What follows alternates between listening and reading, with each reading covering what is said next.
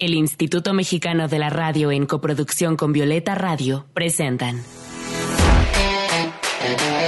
Voces en Resistencia con Julia Didrikson. Voces en Resistencia con Julia Didrikson.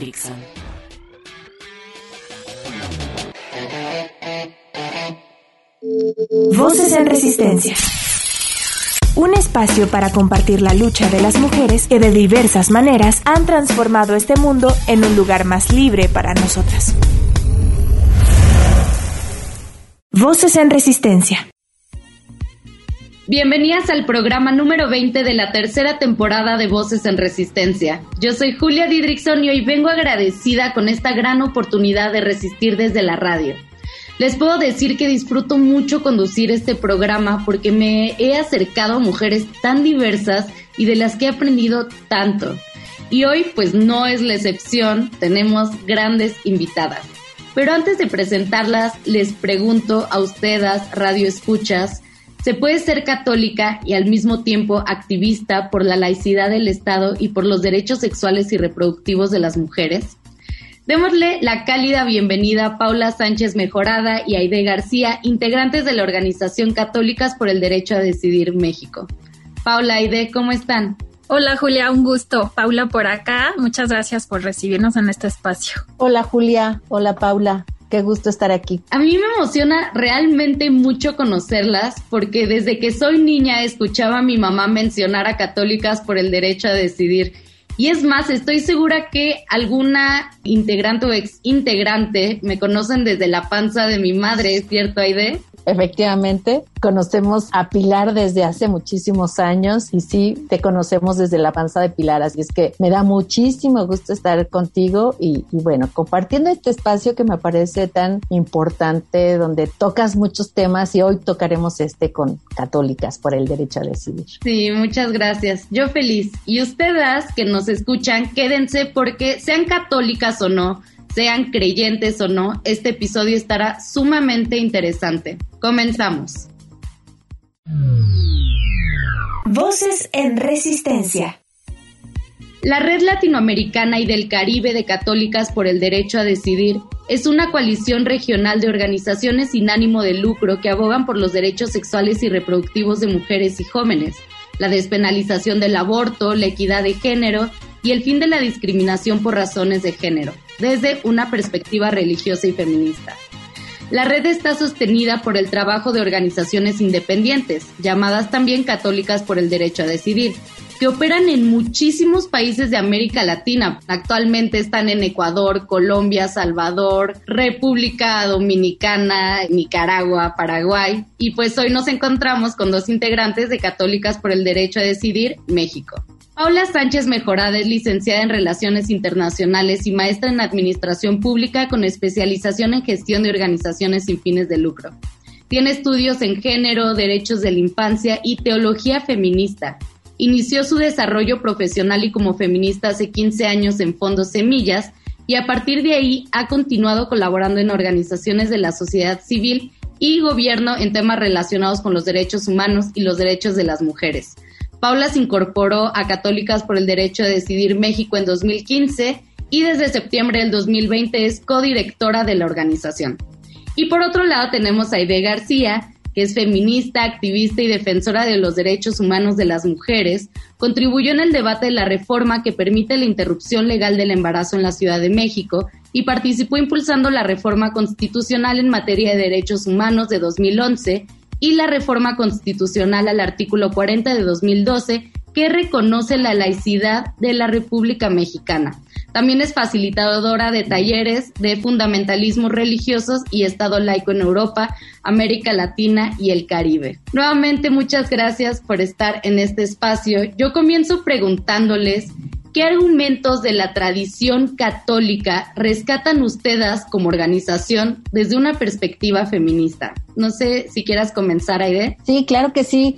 Pues muchas gracias y bueno, pues somos católicas, feministas, ¿no? Somos integrantes de esta organización que efectivamente usa argumentos de la tradición católica para trabajar por los derechos de las mujeres, los derechos sexuales y reproductivos, incluido el tema del aborto. Y efectivamente, nosotras como católicas hemos usado los argumentos de la tradición católica porque nos parece muy importante usar estos argumentos justo para la defensa de los derechos sexuales y reproductivos. Y usamos los argumentos, un argumento que, que, nos parece muy importante es el argumento que tiene que ver con la libertad de conciencia. Todos, toda la base de nuestros argumentos tiene que ver con fundamento de la teología de la liberación, la teología feminista y una serie de teologías que en el camino teológico se van gestando, se van desarrollando. Y el fundamental para nosotras es la referencia feminista, desde la teología de cómo se van interpretando los documentos de la iglesia, ¿no? Los documentos que sustentan la base de la tradición.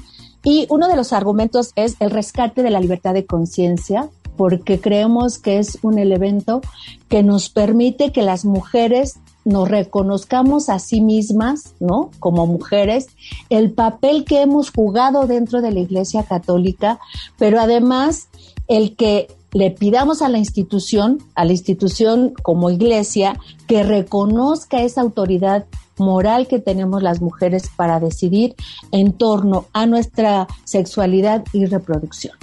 Entonces, y, de ahí se basan una serie de, otros argumentos que tienen que ver con cómo damos sustento a que el ejercicio de la sexualidad y la reproducción se viva sin culpa, sin miedo y sin estos eh, mitos y estigmas que también desde, lamentablemente, desde la iglesia jerárquica hacia las mujeres católicas. Y justamente voy hacia ese tema. Paula, a ti te preguntaría de qué principios religiosos parten para defender particularmente los derechos sexuales y reproductivos de las mujeres. Muchas gracias, Julia. Sí, como Aide, Aide ya retomaba justo la importancia de esta libertad de conciencia y desde CD retomamos las enseñanzas del Evangelio como más desde la raíz, relacionadas con muchos principios, con la justicia social, con el amor. O sea, creemos que el, el principal mensaje que nos deja Jesús es el amor, entonces desde ahí partimos, pero también con la inclusión, con el respeto a las diferencias y es por eso que creemos y buscamos una iglesia que reconozca la autoridad de las mujeres, como bien decía Ide, y las y les jóvenes en la toma de decisiones y que no nos juzgue. También ese principio de no juzgar es fundamental. Desde sede hemos empujado que juzgar no es católico y que las condenas que muchas veces hacen desde la jerarquía y la iglesia católica y los grupos conservadores a los derechos sexuales y reproductivos en general han promovido que muchas personas católicas juzguen, rechacen y discriminen, por ejemplo, a mujeres que deciden interrumpir su embarazo o en realidad cualquier persona que tiene una preferencia o expresión sexogenérica diversa o que no empata con lo que les gusta naturalizar, que en realidad no es natural, ¿no? Y partimos que Jesús justo nos enseña a amar al prójimo y no se ama al prójimo cuando se le condena. Entonces yo diría que es uno de los principios fundamentales y también impulsamos siempre que como creyentes debemos aprender a ponernos en el lugar del otro antes de juzgarle y el hecho de que las personas seamos diferentes en realidad es muy rico y esa en esa diversidad está Dios, está Jesús y desde ahí es donde queremos actuar porque creemos que también esa diversidad enriquece la convivencia. Y bueno, pues como decía también hay ahí una serie para en particular para lo que tiene que ver con el aborto, pues también partimos de muchas otras cosas que tienen que ver, por ejemplo, con que no siempre la iglesia ha tenido la misma postura sobre el aborto a lo largo de la historia, la iglesia, la misma jerarquía, ha tenido posturas distintas e incluso en algunos años, hace algunos siglos, no se consideraba que desde el momento de la concepción existía una persona humana. Incluso el propio Papa ha dicho que o, la misma jerarquía ha dicho que no se sabe a ciencia cierta en qué momento empieza la, la vida humana, pero bueno, aún así deciden pues condenar el aborto en general, aunque también de acuerdo con el derecho canónico, el aborto no es castigable en muchas circunstancias.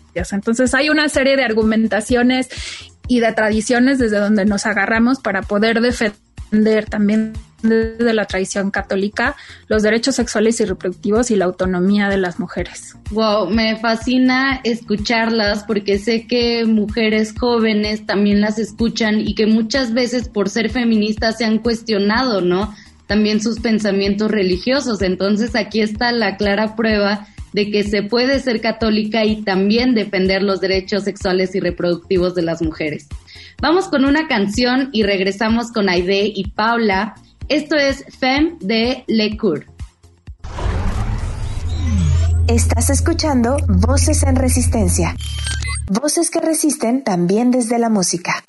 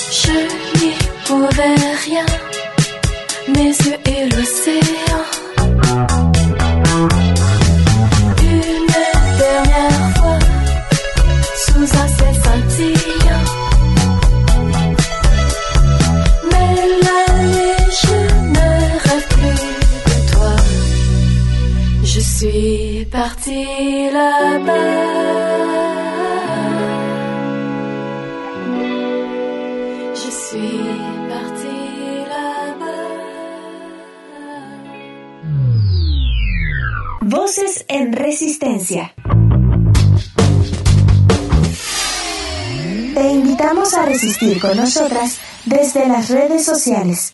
Encuéntranos en Instagram como arroba voces-en resistencia, en Twitter como arroba violeta radio-fm y arroba reactor 105. ¿Y tú, cómo resistes?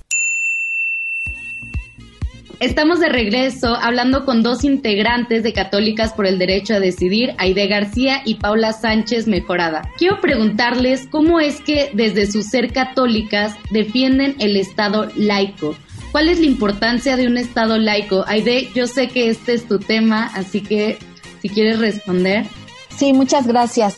Bueno, pues ya hablamos del fundamento y de los principios de católicas en términos de que creemos en la pluralidad, creemos en la diversidad, creemos en la autonomía y creo que desde ahí surge esta parte de por qué católicas defendemos el Estado laico, porque creemos en los principios laicos. El Estado laico es un principio que tiene que ver con la democracia y con los derechos. Y nosotras decimos que si no se garantiza el principio de la laicidad, no podemos gozar de los derechos y sobre todo los derechos sexuales y reproductivos y respetar la decisión de las mujeres que deciden interrumpir su embarazo. Y para eso, justamente, el Estado laico nos posibilita el que tengamos las bases para que se respeten estas decisiones, porque el Estado laico en sus principios básicos de no discriminación, de libertad de conciencia, porque además la libertad de conciencia es un derecho humano, pero además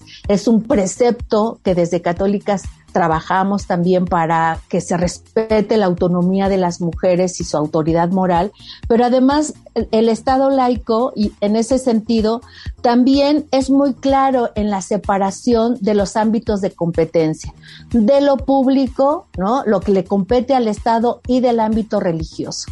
Y en ese sentido, por eso católicas hacemos esta defensa, una porque sí estamos completamente convencidas que el ámbito religioso compete al ámbito individual de las personas. Y en el ámbito colectivo, digamos en términos de lo que puede ser la libertad de religión, donde cada persona tiene el derecho a profesar la religión que desea y también quienes no quieren tener una religión, también es importante que se les reconozca este derecho y por otro lado todo lo que compete al Estado en términos de garantizar los derechos, de promover y de garantizar políticas públicas que también reconozcan la pluralidad, la diversidad y en este sentido por eso creemos que es muy importante que se garantice la laicidad del Estado. Así es, ningún pensamiento, ninguna filosofía, ninguna religión debería de atentar con, con nuestros derechos como mujeres, como humanos. Y a ti, Paula, te preguntaría cómo es que se han enfrentado a la jerarquía católica conservadora, porque he sabido que Católicas por el Derecho a Decidir no está reconocida por la Iglesia Católica. Sí, en realidad Católicas por el Derecho a Decidir se creó y siempre se ha reiterado como un movimiento autónomo de mujeres católicas. Y es desde ahí que vivimos nuestro catolicismo, como desde el bautizo y desde este derecho y capacidad que tenemos de creer en Dios y de ejercer nuestra religión desde esa libertad.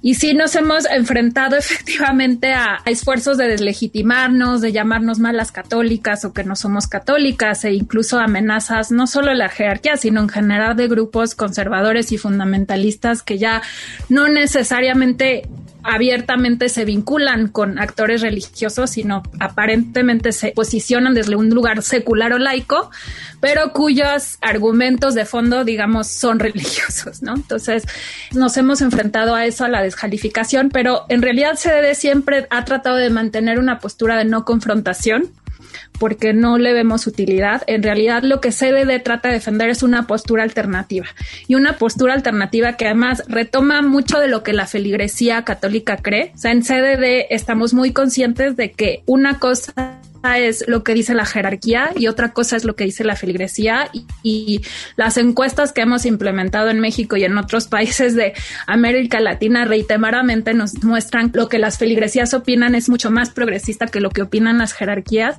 Entonces también desde ahí actuamos y como esta voz diversa y progresista y liberadora, desde ahí nos posicionamos. Oye, para las que no estamos tanto en el tema religioso, ¿qué es feligresía?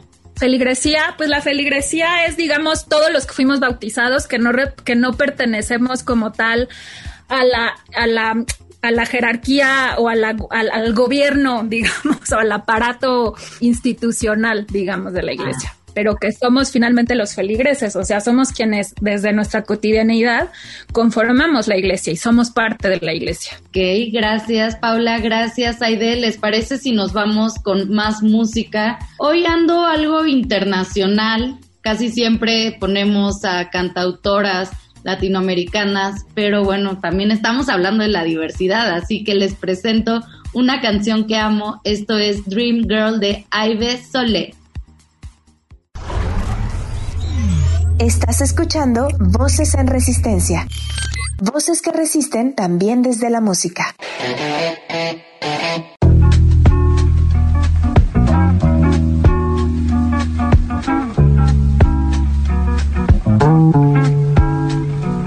I told you this ain't the vibe that you used to. Baby, we going back to Eden. We ain't gotta take a plane, let's be naked, unashamed. Feel the wind and the rain on our beam. You ain't gotta be afraid, I'm just trying to show the way to a place. Leave your bags, leave your clothes, leave your shoes, get your heart, and we'll groove on the way. Can't lose if we stray, can't move if you let that weight choose to make you stay. And uh, I don't really see no one but you. And if you asking me, I like the view. See, I ain't really trying to waste your time. So spark it up. You've been heavy on my mind. Said if you want it, you got it forever. I just need one more chance. Said if you want it, you got it forever. I just need one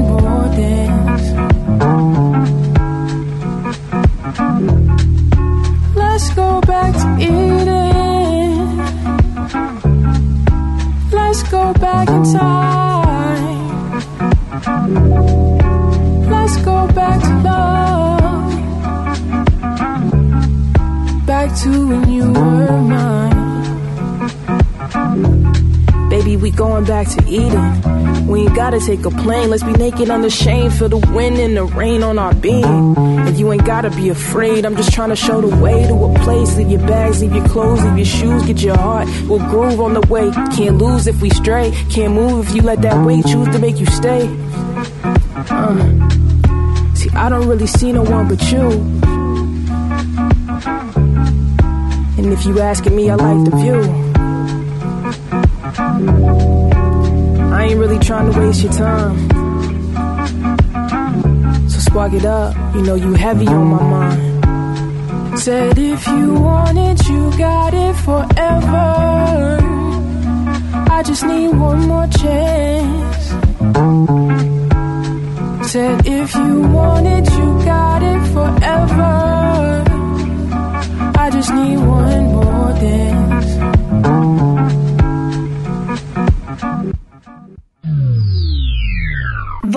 En Resistencia. Cuando iba a marchas feministas de niña, porque yo fui a marchas feministas pues desde el vientre de mi madre, pero de niña recuerdo que gritaban una consigna muy particular y además me encantaba y yo la repetía en mi casa y era algo así como si el papa fuera mujer, el aborto sería legal. ¿Se imaginarían a una mujer como máxima autoridad del Estado del Vaticano? ¿Qué beneficios le daría la religión católica a las mujeres católicas o a las mujeres en general? Una de las demandas históricas de católicas, una es que se termine con el celibato y que se reconozca el liderazgo de las mujeres dentro de la iglesia. O sea, es algo que, que es una demanda histórica. Y nosotras, por supuesto, que nos hemos imaginado una iglesia con un liderazgo de las mujeres. Decíamos, bueno, puede ser, si ya no es papá, es mamá o qué es, pero el chiste es que sí pensamos que es muy importante pensarnos en que las mujeres vamos a tomar el poder. O sea, creo que es una parte importante y bueno, pues creo que, que, lo que lo que creo en este momento es que hay muchas mujeres líderes dentro de la iglesia que hay que reconocer. No tenemos que esperarnos a un momento que pase y que ya no haya más papas y que ahora estén las mujeres en el Vaticano dirigiendo la iglesia, porque creo que hay muchas mujeres dentro de la iglesia que, que están ahora trabajando muchísimo para reivindicar el papel de las mujeres, no solamente en todo lo que tiene que ver el Evangelio de Jesús, sino en la historia de la iglesia católica. La teología feminista es un punto muy importante y es central. Creo que desde ahí estas reflexiones y estas discusiones profundas de qué queremos la iglesia. A veces hay mujeres que decimos, no queremos ese poder de la iglesia patriarcal, ¿no? Misógino, sino que queremos un cambio, un cambio en una iglesia misericordiosa, que sí se reconozca el papel que jugamos las mujeres, que se reconozca la autoridad que tenemos estas mujeres y que se deje de estigmatizar. Creo que también ahí hay un tema que no solamente es el tema del feminismo, sino el tema de todo lo que tiene que ver con la moral sexual, que es lo que llamamos, que es lo que impide que la iglesia se abra a reconocer el tema del aborto, el tema de los derechos sexuales y reproductivos, el tema del uso del condón, el tema de la diversidad sexual. O sea, hay un montón de temas que me parece que, que si estuviéramos en ese lugar de poder en la iglesia, todo esto ya estaría muy resuelto. Quisiera complementar lo que dice Aide, que también hay otras teólogas que están planteándose que es tiempo de hacer iglesia incluso desde otros espacios, no necesariamente desde el institucional. Entonces, generar otras formas de construir comunidades más diversas, más alternas, más subversivas e incluso festivas, que disfrutemos el placer también desde esos lugares. Y creo que algo muy importante es que entendamos que la religión patriarcal no es el único sitio para cuidar y alimentar nuestra espiritualidad y nuestra relación con la divinidad. Entonces también ahí creo que algo muy subversivo puede ser empezar a imaginar a Dios, no solo como hombre blanco, sino como imaginándolo como mujer, eh, como persona queer, como persona negra, como un montón de cosas que resignifiquen la diversidad de lo que somos y que realmente nos representen también desde ahí. Paula, eso último que acabas de decir me pareció espectacular. En realidad ambas dijeron cosas sumamente interesantes, aprendo muchísimo, pero desafortunadamente se nos acabó el tiempo. Les agradezco mucho que hayan estado aquí en Voces en Resistencia. Muchas gracias. Muchas gracias, Julia, y estamos dispuestos para la próxima. Sí, tenemos que armar un programa completito sobre teología feminista. Yo las buscaré pronto. Les mando un abrazo grande a ambas y a todas las que nos escuchan también les mando abrazo grande. Espero que hayan disfrutado este episodio y también que hayan disfrutado tanto aprendizaje que nos regalaron nuestras invitadas. Yo me quedo reafirmando que la manera en la que resistimos las mujeres es muy diversa y es muy valiosa. Gracias a todas por resistir, cada una desde su trinchera, desde su historia de vida y desde sus creencias. Yo soy Julia Didrickson y nos escuchamos la siguiente semana. Resistamos juntas. Desde la creatividad, la lucha, la sororidad y la ternura. Esto fue Voces en Resistencia. Hasta la próxima. Voces en Resistencia fue una coproducción de Violeta Radio y el Instituto Mexicano de la Radio. Voces en Resistencia.